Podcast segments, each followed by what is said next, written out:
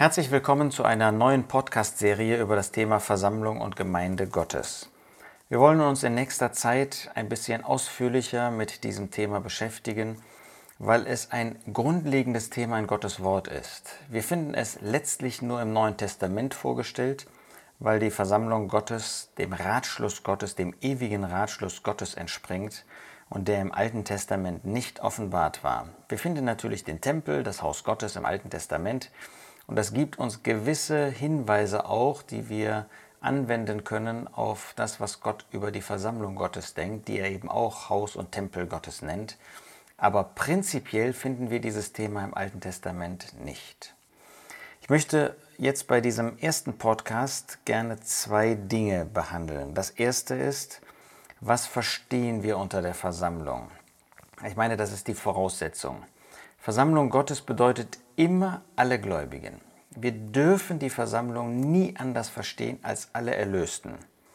Manchmal wird sie uns genannt als die Versammlung in einem Haus oder die Versammlung an einem Ort. Ja, die Versammlung in Korinth, sie bestand aus allen Erlösten und sie gehörten zusammen in Gottes Augen und sie gehören auch heute in Gottes Augen zusammen. Das, was Gott zusammengefügt hat, soll der Mensch nicht scheiden. Wenn wir das tun, ähm, dann liegt es entweder daran, dass mein Lebenswandel nicht in Übereinstimmung ist mit dem, was Gott sagt, oder dass ich Grenzen setze, die Gottes Wort nicht setzt. Also, was ein Gott ist, möchte er, dass die Versammlung Gottes, alle Erlösten in einem Ort zusammengehören. Natürlich auf der Grundlage seines Wortes, niemals im Widerspruch zu seinem Wort, auch jetzt was das Leben betrifft. Aber wenn wir diesen Gedanken schon einmal irgendwie bei uns festhalten können, wenn der in unserem Herz verankert ist.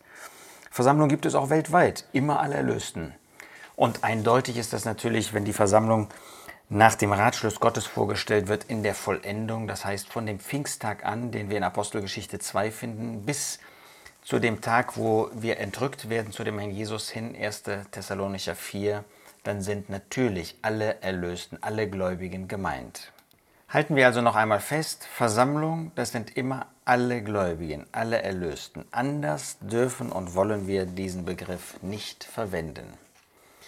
Dann gibt es zweitens die Frage, welchen Begriff verwenden wir? Versammlung, Gemeinde, Kirche?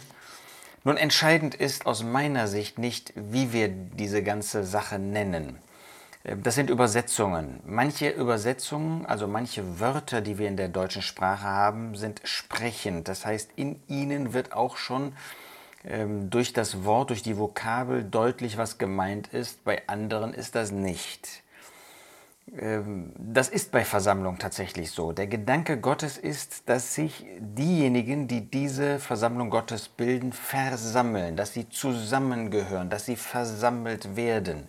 Insofern ist dieser Begriff Versammlung sehr, sehr passend. Aber in der allgemeinen ähm, Christenheit, inmitten derer, die an den Herrn Jesus glauben, haben sich andere Begriffe genauso durchgesetzt. Gemeinde, Kirche. Ähm, ob die Begriffe nun in sich selbst passend sind, ja, Kirche, das ist ein, Le ein Lehnwort ähm, von Kyriake, dem Herrn gehörend bedeutend.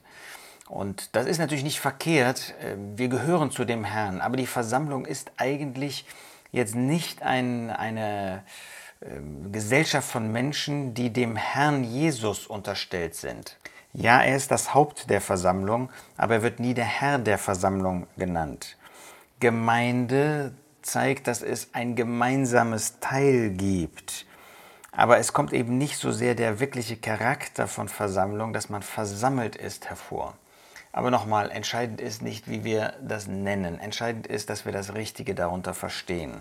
Ich selbst benutze meistens Versammlung, weil ich diesen Begriff gewohnt bin, ähm, auch von Kindesbeinen an. Und zweitens, weil ich ihn sehr passend finde. Aber ich werde immer wieder vor allen Dingen auch äh, Gemeinde sagen, damit niemand meint, ähm, wenn wir von Versammlung reden, meinen wir irgendwie eine Gruppe von Menschen. Das wäre tragisch.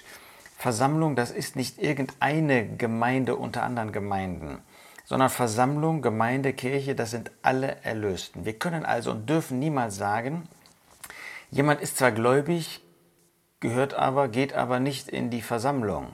das wäre sektiererisch und diesen Gedanken müssen wir von uns weisen. Nein, Gemeinde, Versammlung, das sind alle Erlösten.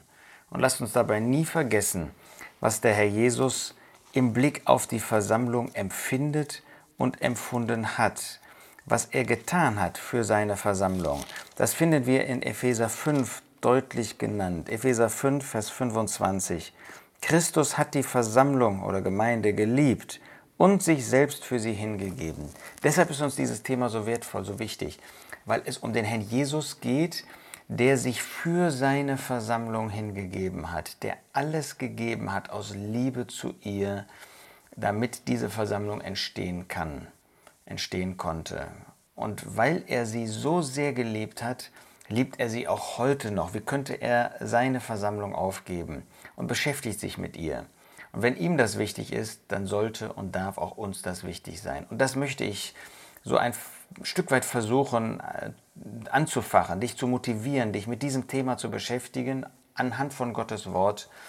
Und so wie der Herr Jesus die Versammlung liebt, die Gemeinde, auch dass du sie in gleicher Weise, naja, nach diesem Maßstab liebst und dich damit beschäftigst und das zu verwirklichen suchst, was Gottes Wort über die Versammlung, über die Gemeinde sagt. Es lohnt sich, denn es ist ein wichtiger Teil unseres Glaubenslebens. Wir sind nicht nur persönlich Gläubige, wir gehören mit anderen zusammen, mit allen Erlösten zusammen zu dieser Versammlung Gottes.